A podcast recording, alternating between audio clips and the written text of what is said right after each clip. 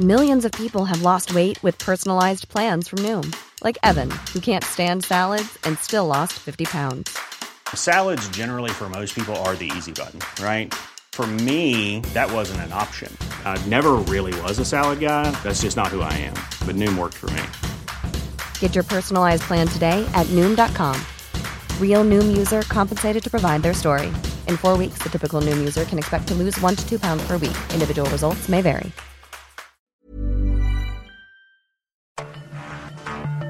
Cada noche, los expertos se reúnen para debatir los temas que hacen historia en una mesa de análisis distinta.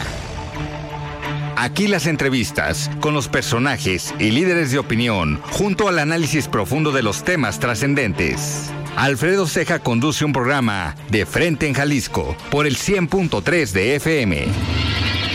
Iniciamos.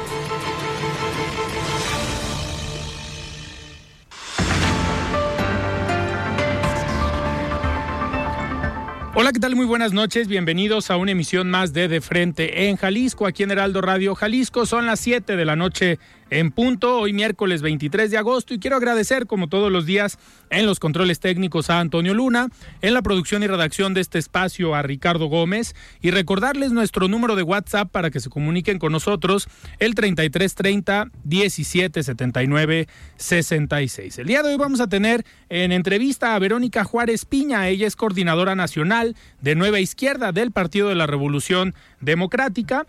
Además, vamos a platicar con la diputada local del partido Hagamos, Mara Robles, y como cada miércoles, vamos a escuchar el comentario de David Gómez Álvarez con el análisis político y este comentario de todos los miércoles. Y también el comentario de Paulina Patlán, ella es presidenta del Consejo Coordinador de Jóvenes Empresarios del Estado de Jalisco. Les recordamos que nos pueden escuchar en nuestra página de internet heraldodemexico.com.mx, ahí buscar el apartado radio y encontrarán la emisora de Heraldo Radio Guadalajara. También nos pueden escuchar a través de iHeartRadio en el 100.3 de FM. Y les recordamos nuestras redes sociales para que se comuniquen también por esta vía. En Twitter me encuentran como arroba Alfredo Ceja R y en Facebook me encuentran como Alfredo Ceja. Y también ya tenemos el podcast de De Frente en Jalisco, donde pueden escuchar todas las entrevistas. La voz de los expertos.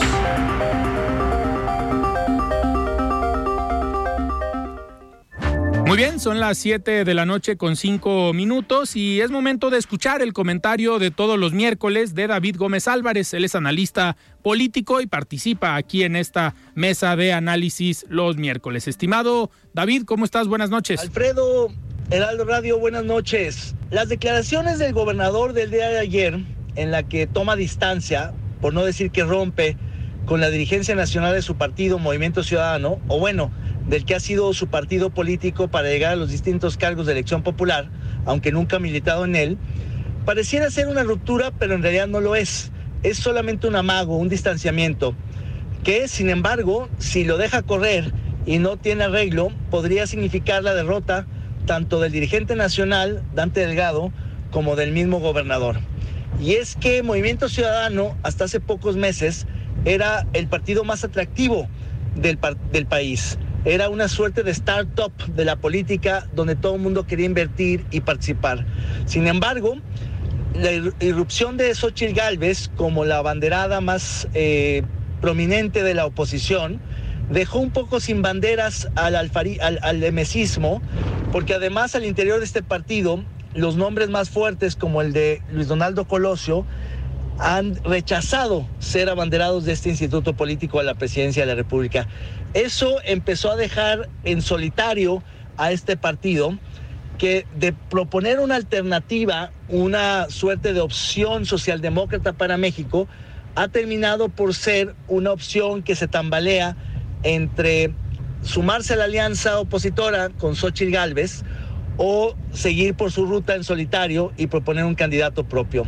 El hecho es que la tensión entre su dirigente nacional, Dante Delgado, y el gobernador del estado, Enrique Alfaro, puede llevar al partido no solo a no refrendar su bancada legislativa, eh, los mismos diputados y senadores, sino a incluso poner en riesgo el registro como partido político.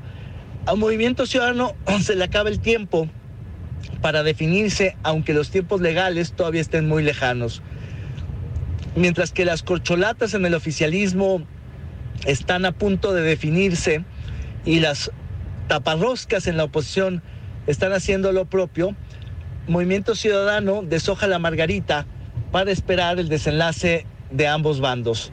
En función de quién resulte candidato del oficialismo y de la oposición, seguramente Movimiento Ciudadano tendrá que tomar una definición. Pero ya no será un movimiento adelantado, un primer movimiento, sino más bien será una reacción y quizá una reacción tardía que los lleve a un escenario, a un derrotero pues no tan promisorio como el que esperaban. Hasta aquí mi comentario, Alfredo. Auditorio, buenas noches. El análisis de frente en Jalisco.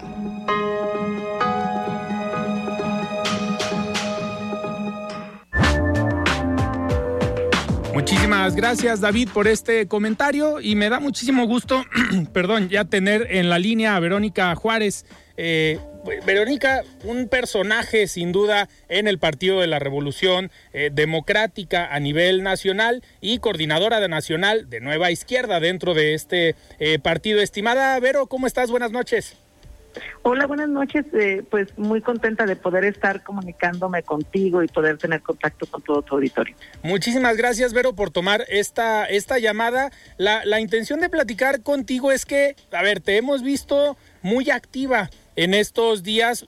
Hay mucho movimiento hoy en Guadalajara por toda esta actividad dentro del Frente Amplio eh, por México, el foro, el diálogo que se va a llevar a cabo el día de mañana aquí en Guadalajara, pero que ya desde hoy se empezó a mover un poquito el tema con la llegada y la presencia de Xochitl Galvez en el Paraninfo de la Universidad de Guadalajara. Tuvimos la oportunidad de verte eh, por ahí, pero me gustaría arrancar, eh, Vero, preguntándote cómo van en el PRD dentro del Frente Amplio por México eh, cómo han visto la, dinámica de las últimas semanas y si ya están listos para el 3 de septiembre, que sin duda pues va a ser una decisión importante para, no nada más para el Frente Amplio por México, creo que también pues para el país y para las elecciones del 2024.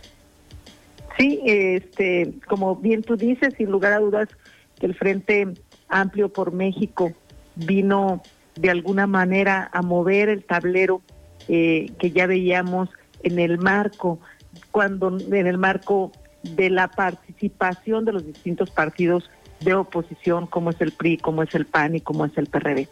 Y es una respuesta para todos aquellos, para todas aquellas que decían que dónde estaba la oposición, que no veían claro. Y a mí me parece que en las últimas semanas el frente ha venido a significar mucho. Y ha venido a significar mucho porque finalmente presentó un método para poder de, del resultado de este elegir a quien estará al frente de la construcción de todos los esfuerzos que tienen que ver con el Frente Amplio por México. De tal suerte que vivimos algunas etapas. La primera, que habría que eh, manifestar su aspiración, lo hicieron en un principio 30 personas, luego quedaron de estas 16 y de estas 16 personas al final eh, este, se obtuvieron su registro correspondiente 13, de estas 13 luego declinó una, una persona que fue Cuadri y así algunas otras fueron declinando a partir pues de sus propias decisiones que tomaron. De una vez de que hubo este registro eh, previo a la invitación que se le hizo a toda aquel, aquella que quisiera participar, la siguiente etapa consistió en que se pudiera recolectar eh, distintos apoyos. Estos apoyos se hicieron a través de una plataforma en donde tú tenías que presentar tu credencial del lector, eh, tomarte una fotografía, con la idea de ir construyendo un listado eh, para que el 3 de septiembre este sirviera de base para todas aquellas ciudadanas y ciudadanos que lo hubieran hecho, entonces pudieran emitir su voluntad de quién les gustaría que estuviera al frente eh, de esta responsabilidad que están impulsando los partidos. Y algo muy importante, no solamente los partidos políticos.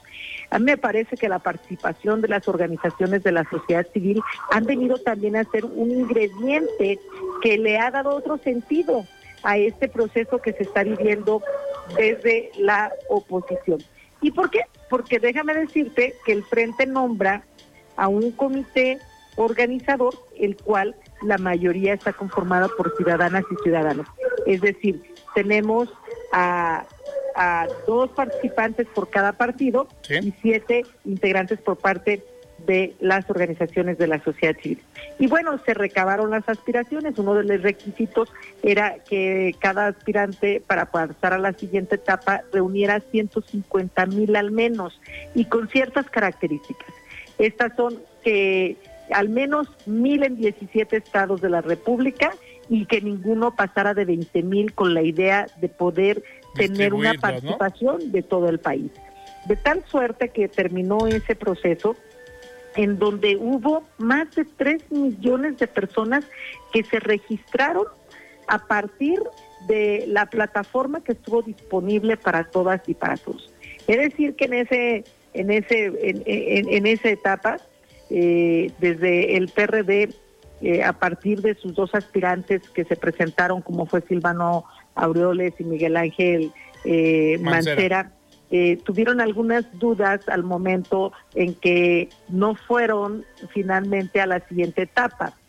Y entonces presentaron ante el comité organizador una serie de dudas que a mí también eso me parece inédito porque mientras vemos enfrente que las corcholatas y su destapador este, tienen una serie de actividades que me parece que es una simulación porque ya sabemos quién va a ser la candidata.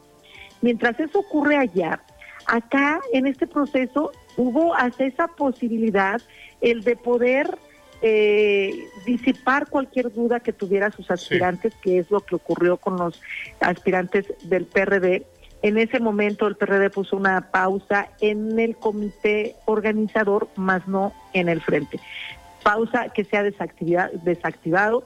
El PRD ha venido participando en cada una de las mesas y los frentes, perdón, y los comités eh, estatales que serán los responsables de organizar la consulta que se va a llevar a cabo el próximo 3 de septiembre. Bueno, ¿qué ha ocurrido después de todo esto? Hemos visto que fueron eh, este, cuatro aspirantes los que cumplieron el requisito de las 150 mil firmas. Después de esto se hizo un estudio de opinión en donde eh, aquí finalmente surgieron, como lo decía en un principio la invitación, tres aspirantes, dos mujeres, grandes mujeres, valiosas mujeres, como lo es Ochil Galvez y Beatriz Paredes, y eh, Santiago Krill.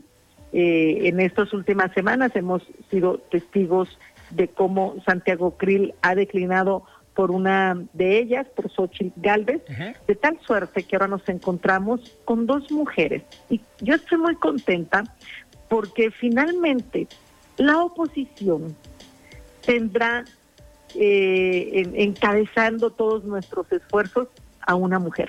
Y a mí eso me parece algo que es histórico, pero además una mujer que resultará finalmente de todo un método en el que está participando las ciudadanas y los ciudadanos. Pero hacia allá iba mi siguiente eh, pregunta, ¿por qué? Porque como finalistas de este proceso, digamos, quedan Xochitl Galvez y Beatriz Paredes y entran ya en esta etapa eh, final de los diálogos, que mañana es aquí en Guadalajara y, y el último es el día, el día sábado, pero eh, sin duda interesante que, como bien comentas en esta, digamos, en este breve eh, resumen que nos diste de todo el proceso del Frente Amplio por México, eh, llama mucho la atención uno, que se pudieron poner de acuerdo los tres partidos que eligieron un método para en, dentro de estas diferentes etapas ir descartando algunos aspirantes hasta llegar a este punto pero sorprende aún más, creo yo, y para bien, porque como bien comenta, son dos mujeres valiosas, que hoy eh, las finalistas sean dos mujeres y que esto tal vez llega a cambiar la dinámica político-electoral del, del país y que sin duda creo yo que fue una de las intenciones desde que se inicia en con este Frente Amplio por México, que va hacia el punto de marcarle la agenda tanto a Morena como al presidente de la República, porque hoy esta narrativa y este, esta comunicación que ha logrado el Frente Amplio, Xochitl Galvez en un inicio, pues han logrado tener cinco semanas, seis semanas la opinión pública un control y que le quitaron esa oportunidad y ese micrófono que tenía el presidente eh, de la República. Esto sin duda viene a cambiar la dinámica, pero estamos ante una mayor posibilidad rumbo al 2024 de que si se hace una buena campaña, si hay una buena estrategia, pues tal vez la contienda por la presidencia de la República sea entre, entre dos mujeres, es decir, quien encabece el Frente Amplio por México y quien encabece pues la candidatura de Morena, el Partido Verde y el Partido del Trabajo, pero es un, eh, un momento clave, ¿no? Para México y dependió en gran medida del proceso de la creación y de ponerse de acuerdo en un frente amplio. Sí, eh, como tú también eh, lo has dicho con mucha claridad, no ha sido sencillo, han sido muchos días, muchas horas de mucho oficio político. Es decir, el de poder platicar, conversar y acordar las tres fuerzas de oposición, como lo es el PRI, el PAN, el PRD, han existido momentos complicados porque no es sencillo como eh, todo mundo sabemos, eh, el que se puedan reunir tres partidos tan distintos. Es decir, cuando un ciudadano o una ciudadana define militar en un partido es porque coincide con su programa, con su línea de acción y porque finalmente decide por alguno porque son distintos. Ahora bien, ¿qué es lo que nos propusimos desde el PRD? Es anteponer anteponer cualquier circunstancia por el bien del país. Y me parece que es lo que ha hecho el PAN y lo que ha hecho el PRI. Es decir, dejemos a un lado nuestras diferencias porque hoy la nación nos llama a rescatar a nuestro país, a rescatarlos de esta tragedia en la que nos encontramos por donde le quieras ver. Ya podemos hablar del tema económico, podemos hablar del tema de salud, de educación, de seguridad. Es decir, el país es un desastre y eso fue lo que nos ha llamado a los tres partidos políticos a ponernos de acuerdo y que podamos ponernos de acuerdo también en un programa, es decir, lo que vamos a ofrecer como tal y que en las próximas semanas también habremos de hacer una serie de ejercicios para que la gente también participe en esta construcción más allá de lo que los propios partidos podamos acordar. acordar. Entonces, claro que fue muy complicado llegar a este punto. Eh, claro que ha sido difícil el ponernos de acuerdo. Pero lo que hemos visto, como tú también bien dices, eh, el, frente vino de alguna manera a refrescar el momento político, a refrescar la agenda que era manejada desde Palacio Nacional. Y bueno, hemos visto el señor presidente cómo se pone todos los días, un día sí y el otro también, este, finalmente atacando al frente, colocándose como jefe de campaña de Morena y de sus aliados, lo cual nos debe de preocupar mucho, porque lo que Andrés debería de estar haciendo es gobernar y gobernar para todas y todos, y lo único que ha hecho es polarizar a nuestro país. Y bueno, y en este contexto, pues claro que es una gran noticia que sean dos mujeres las que lleguen a la final, que tengamos toda la experiencia de Beatriz Paredes como la hemos venido este, conociendo en estos foros, que también eso es algo muy importante. Así es. Este, el, el foro de mañana es el último que tendremos de cinco eh, que se han realizado en donde han abordado distintos temas y decía ya sí la experiencia de Beatriz, pero también la experiencia de Xochitl Galvez y que finalmente todas las propuestas que se han exteriorizado estamos convencidas y convencidos de que podemos tener una propuesta muy sólida, también con otras inteligencias de otros aspirantes que estuvieron participando, pero decimos nosotros que lo más importante es también lo que pueda aportar las organizaciones, las ciudadanas y los ciudadanos. Y bueno, me parece que México está preparado para tener una presidenta. Me parece que es el momento de que las mujeres arriben al poder. ¿Y por qué es importante que una mujer arribe al poder? Porque vamos a poder actuar con la visión que tenemos, con lo que queremos, con lo que pensamos, con lo que sentimos eh, y sobre todo con todas esas propuestas que nos puedan sacar, como te decía, de esta crisis en la que se encuentra nuestro país. Me parece que las mujeres lo han venido demostrando, la lucha ha sido muy ardua, no digo ahora de estos últimos años, sino tenemos siglos de luchar por la igualdad, por la igualdad de nuestros derechos, pero lo que es verdad es de que ahora queremos luchar eh, desde donde se definen las cosas, donde se deciden, y me parece que el tener a una mujer presidenta va a venir también a darle otro color, otro sabor, pero sobre todo va a venir a resolver muchas de las circunstancias en las que nos encontramos, porque es el momento de que las mujeres lleguen al poder, porque cuando una mujer llega al poder lo transforma en beneficio no solamente de las mujeres, sino de todo lo que le rodea, de sus familias, de sus comunidades, de la sociedad y por consecuencia lo que nosotros estamos aspirando es finalmente a tener un mejor país. Claro, pero para, para terminar, me gustaría preguntar, y lo tengo que, lo tengo que hacer, eh, el PRI eh, ustedes, digamos, desde el PRD, pues conocen bien al PRI, conocen bien al PAN, han estado ahorita en esta, en esta alianza, pero algo que sabemos del PRI es esta capacidad de movilización, esta línea que pues se puede dictar desde una dirigencia nacional y obviamente el apegarse a una dinámica partidista.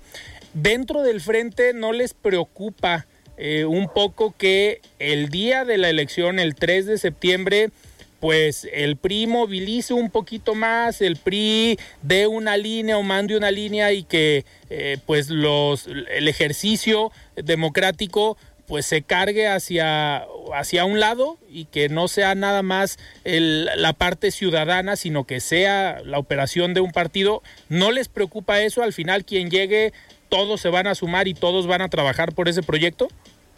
Empezaría por esto último, ese es el compromiso que han venido asumiendo eh, las y los eh, aspirantes, en este caso ya las dos aspirantes eh, que, que hemos estado mencionando, pero por otra parte también sabemos eh, finalmente de la participación y de la actuación que tienen los partidos políticos, pues bueno, participan en procesos o participamos en procesos electorales de manera permanente, pero aquí hay ingredientes que me parecen que son muy importantes.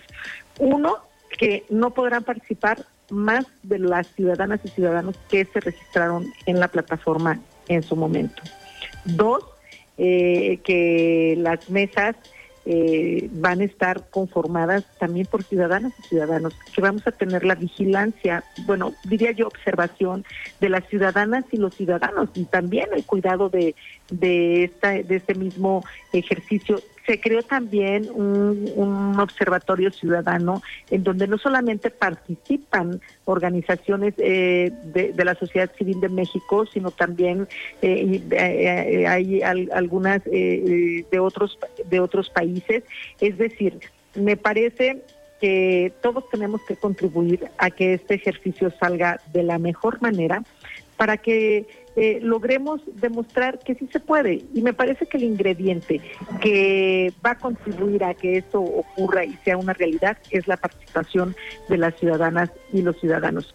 Es algo que no había ocurrido, es algo que es histórico y todas y todos nos hemos comprometido a cuidar mucho el proceso. Yo espero que sea así, por el bien de la que resulte eh, triunfadora porque si es eh, si quien triunfar es Beatriz, pues tenemos todos que sumar eh, todos los talentos, todas las fuerzas, todas eh, finalmente esas voluntades para tener una una una responsable del frente sólida y fuerte. Pero lo mismo si Xochitl es quien sale avante, seguramente estará ocurriendo lo mismo y que podamos tener este, una aspiración legitimada y como digo yo, sobre todo por las ciudadanas y los ciudadanos. Perfecto, pero pues yo te agradezco que hayas tomado esta llamada para poder platicar sobre el Frente Amplio por México y el punto de vista importante de uno de los partidos que lo conforman, como es el Partido de la Revolución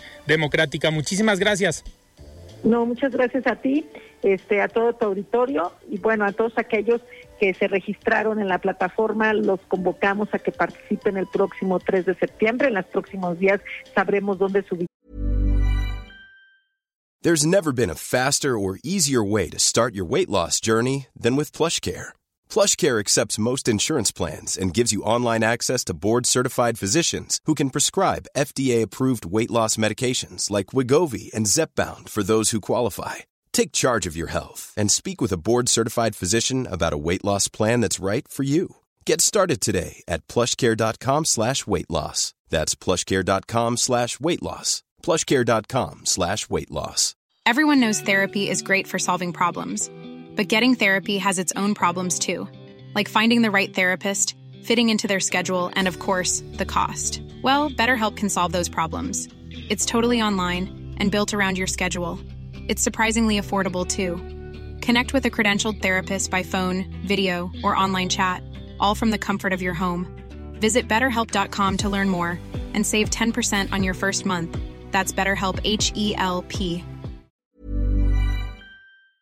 harán las mesas, rece- las mesas receptoras y una convocatoria que participen en todo el proceso. En la medida en que las ciudadanas y los ciudadanos participen en los procesos electorales del 2024, Sí. es en la medida en que vamos a detener a la cuarta transformación y arribará una verdadera esperanza como es la propuesta del Frente Amplio por México. Perfecto, Vero. Muchísimas gracias. Muy buenas noches.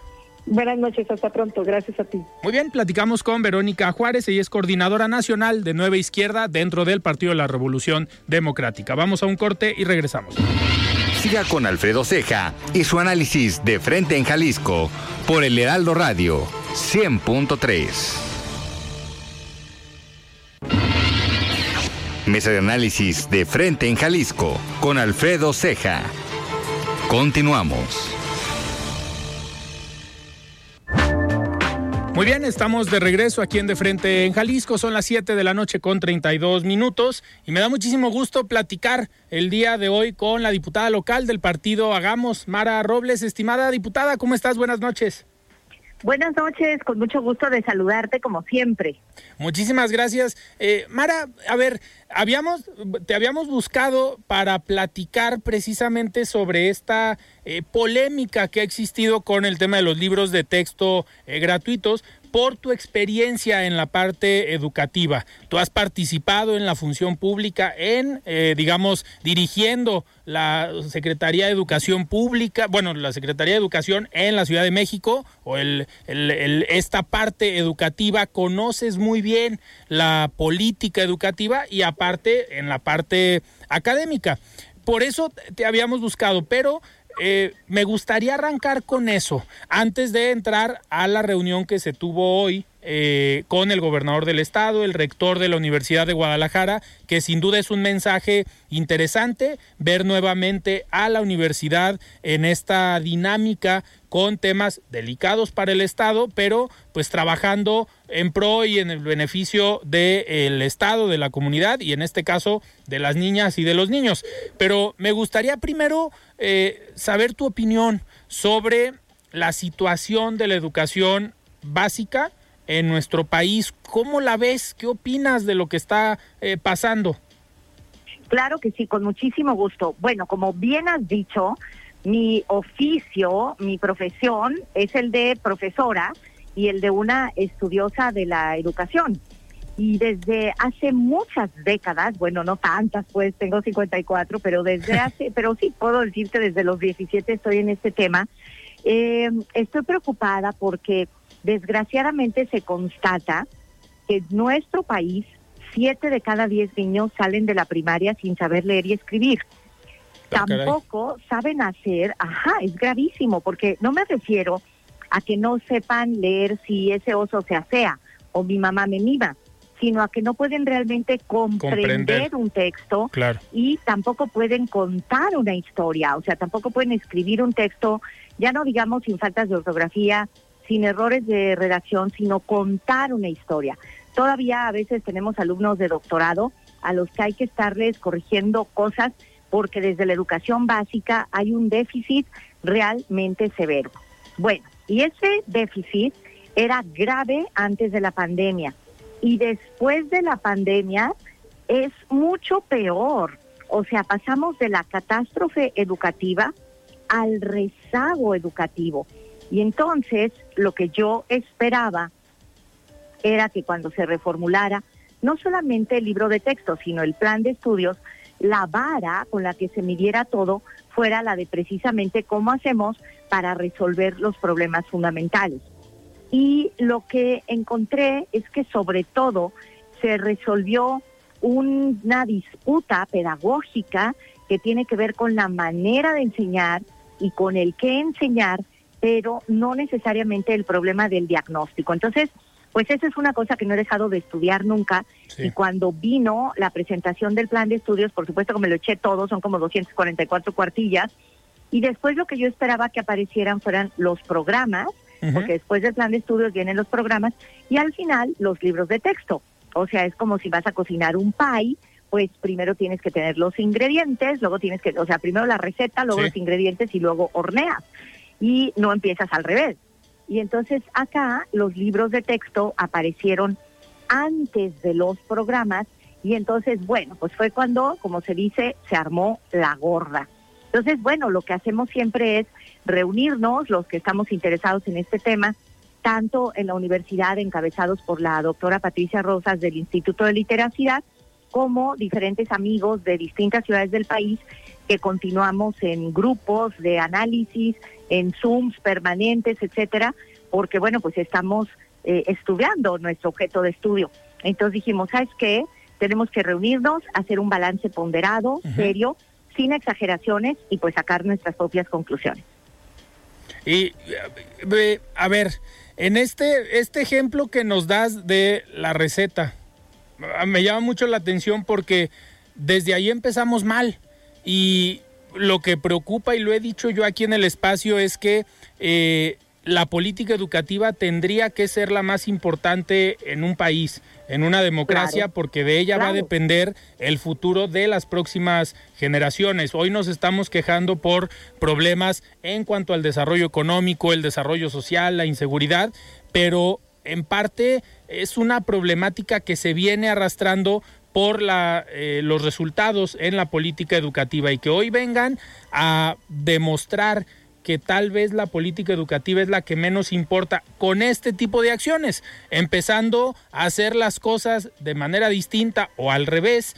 Eh, eso, para empezar, debería ser preocupante en cualquier país. Por suerte, Mara, en algunos estados, pues prendieron las alertas, algunos grupos, expertos, académicos, dijeron, aquí hay algo grave, que nos tenemos que poner eh, las pilas. Jalisco fue uno de esos estados y lo, lo, que la siguiente pregunta lo que nos debemos cuestionar hoy es ¿Qué sigue? ¿Qué va a pasar? Sí hay un tema judicial, hay un tema legal que fue parte de lo que al parecer se platicó hoy en esta eh, reunión entre el gobernador y la Universidad de Guadalajara, pero eh, ¿se vale jugar con la política educativa de esta manera y que sea eh, en tribunales donde se defina qué es importante y qué se debe aplicar en, en la educación de las próximas generaciones?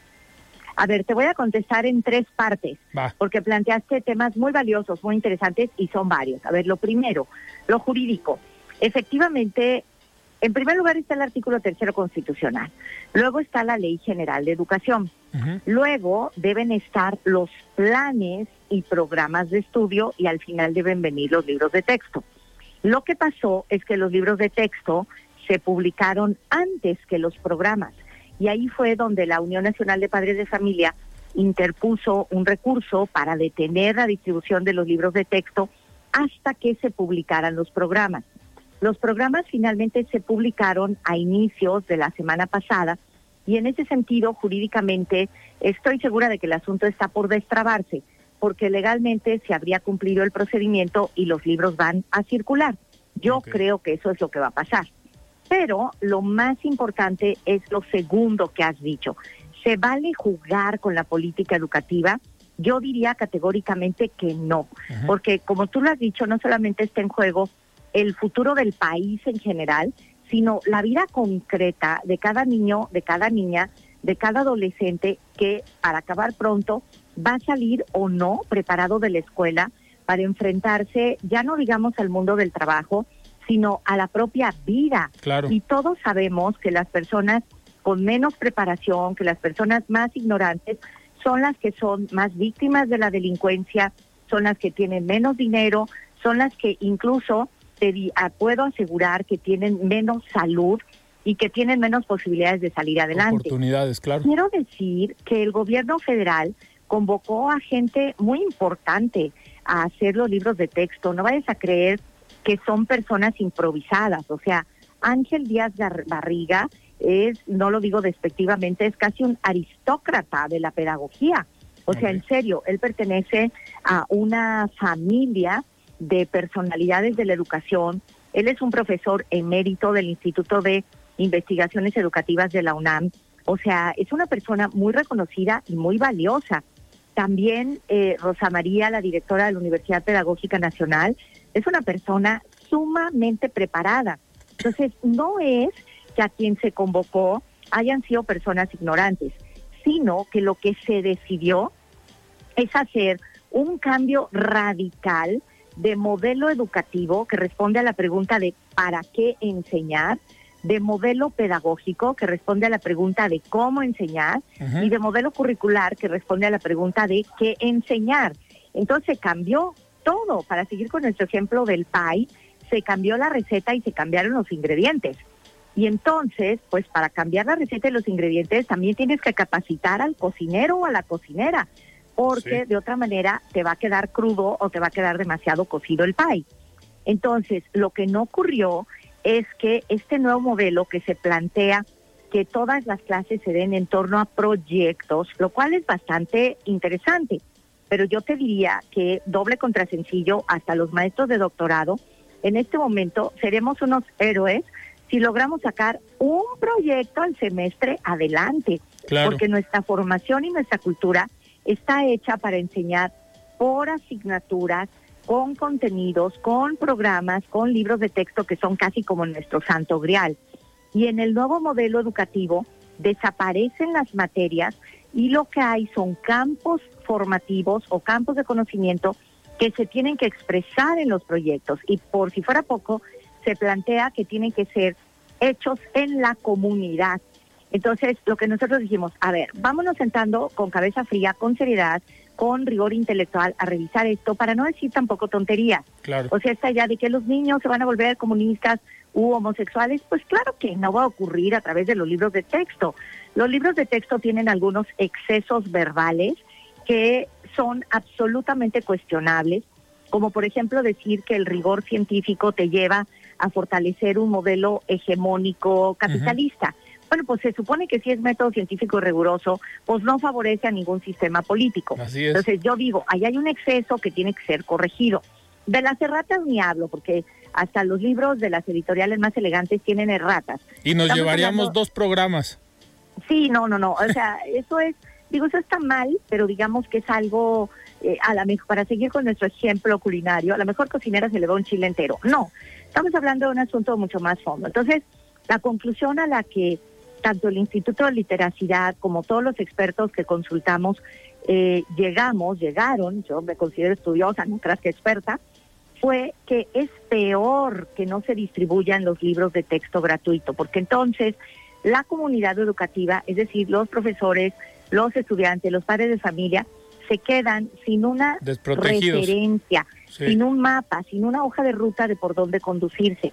Y que lo que hay que hacer son una serie de medidas que deben remediar, corregir, aumentar contenidos que en este momento están disminuidos, como por ejemplo lo de matemáticas. Entonces, hicimos este análisis, esta propuesta, y me parece muy valioso, sinceramente, que el gobernador, con quien evidentemente ya no digamos yo como estudiosa de la educación, sino pues hay que decirlo como diputada, porque pues soy la Claro. misma persona, ¿verdad? Y eres Hemos presidenta de la comisión.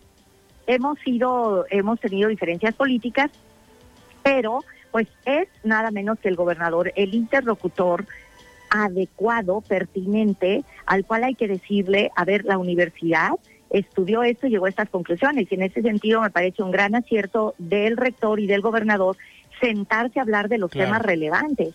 Entonces, lo que hoy estuvimos analizando de manera conjunta, tanto con el gobernador, el rector, la directora del Instituto de Literacidad y el secretario de Educación, es qué cosa podemos hacer para corregir y remediar la situación y evitar tanta polarización, tanta estridencia y también tantas mentiras, porque también se han dado a conocer memes y cosas que no tienen que ver con los libros de texto ni de México o se presentan libros de texto como si fueran para niños y en realidad son para adultos. Entonces, lo que dijimos es, a ver, limpiemos la basura y pensemos realmente cómo ayudamos a que los niños el lunes lleguen en las mejores condiciones. Entonces, bueno, me parece que fue un encuentro muy valioso, muy importante, y lo que quedamos es de trabajar para hacer una propuesta muy precisa, para hacer algo así como un glosario de términos, como una ruta y una guía para los maestros y para colaborar en la formación de los maestros y para poner a disposición los recursos que tenga tanto el gobierno como la universidad e invitar a las organizaciones de la sociedad civil a que todos contribuyamos a que la cosa se enderece y no empeore. Mara, entonces, eh, el acuerdo, digamos, o a lo que se llegó en esta reunión que tuvieron el día de hoy es trabajar en conjunto, proponer desde las diferentes áreas, ya sea la universidad, la secretaría, una ruta para que eh, junto con el sistema de recrea, que es el que ha implementado la Secretaría de Educación Jalisco, también la universidad y sus expertos puedan eh, opinar o puedan proponer algunos esquemas para mejorar el sistema en general, no solamente el de recrea de la Secretaría de Educación?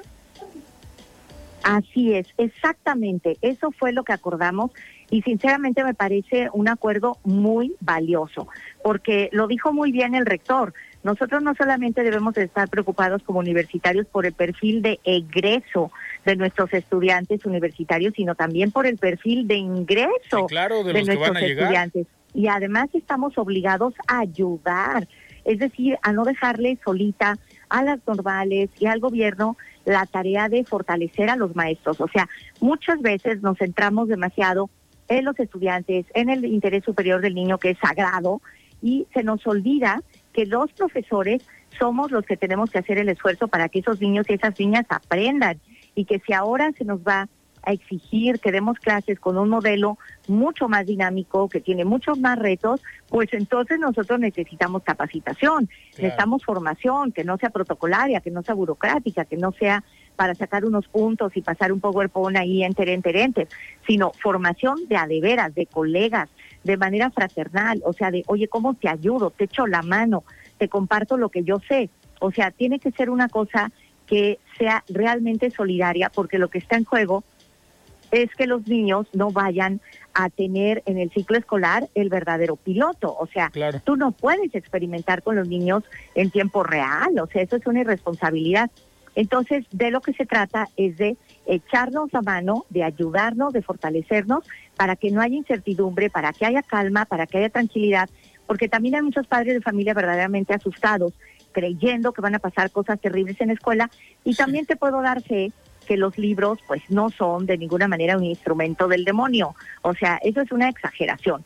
Y además hay que decir que los libros de texto son solo uno de los múltiples recursos del proceso educativo, o sea, hay muchas otras formas que tienen que ver con cómo se aprende y cómo se enseña. Entonces, pues la verdad yo considero que lo del día de hoy fue un ejercicio de racionalidad, de uso de nuestras capacidades intelectuales y también de sensatez y de responsabilidad para ayudar a algo que está por encima de todo, como fue el caso de la salud y de la pandemia. O sea, si estamos en una gran crisis, pues más vale que nos pongamos de acuerdo, ¿no crees? Totalmente, digo, y han sido, en este caso sería el segundo ejemplo donde el trabajo conjunto entre el gobierno del estado y la Universidad de Guadalajara pues llegue a buen eh, puerto. Un ejemplo, el primero fue la pandemia, donde el trabajo entre ambos fue, eh, yo creo que eh, el camino para que Jalisco manejara de manera creo, distinta a nivel nacional o con mayor éxito o mayor confianza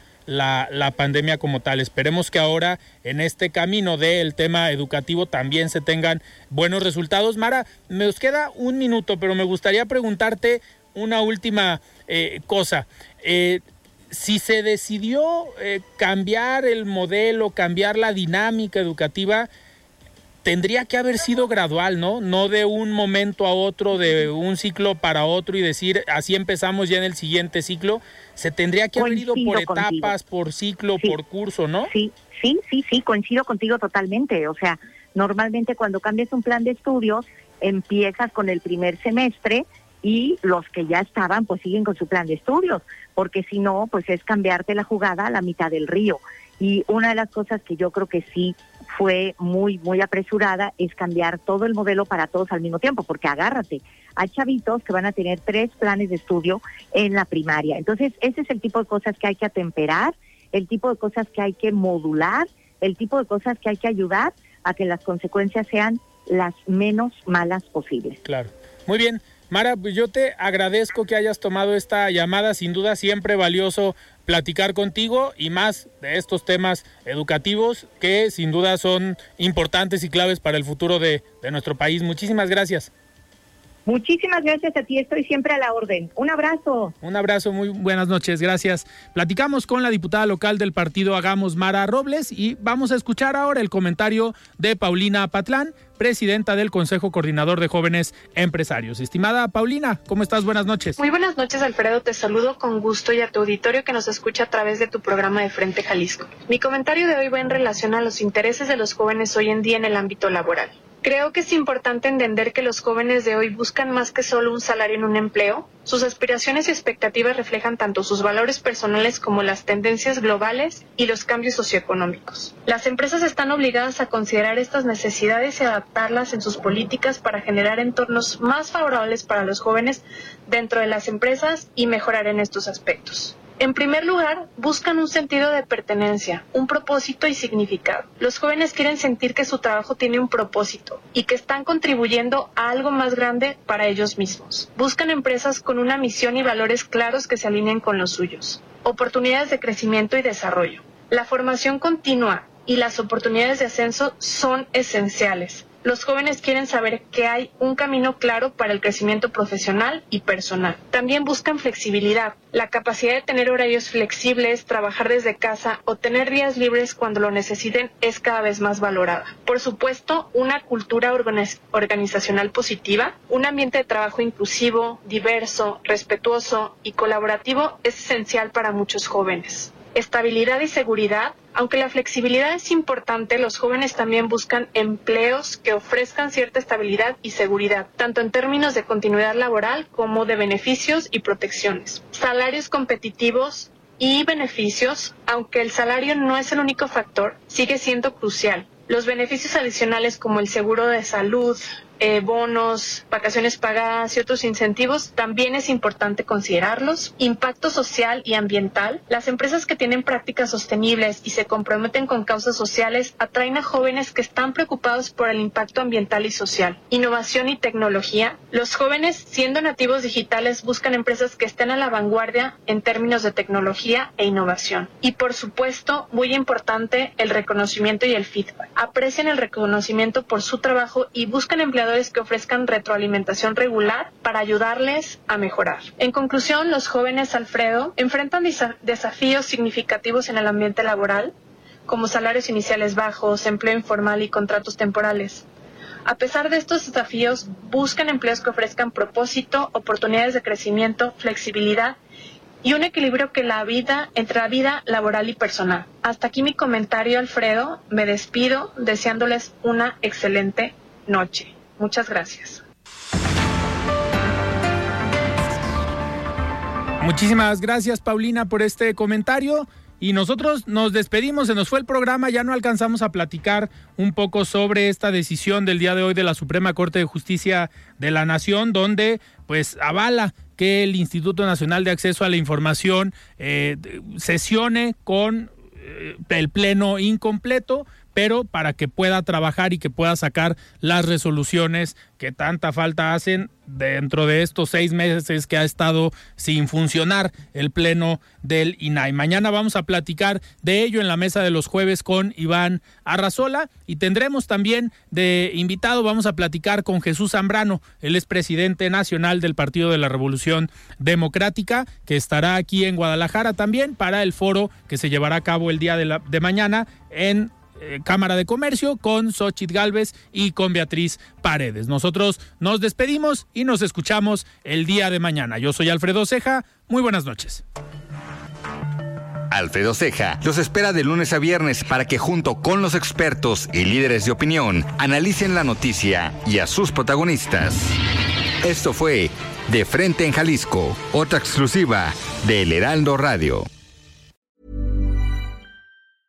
Hey, it's Paige DeSorbo from Giggly Squad. High quality fashion without the price tag. Say hello to Quince. I'm snagging high-end essentials like cozy cashmere sweaters, sleek leather jackets, fine jewelry, and so much more. With Quince being 50 to 80% less than similar brands. And they partner with factories that prioritize safe, ethical, and responsible manufacturing. I love that. Luxury quality within reach. Go to quince.com slash style to get free shipping and 365 day returns on your next order. Quince.com slash style.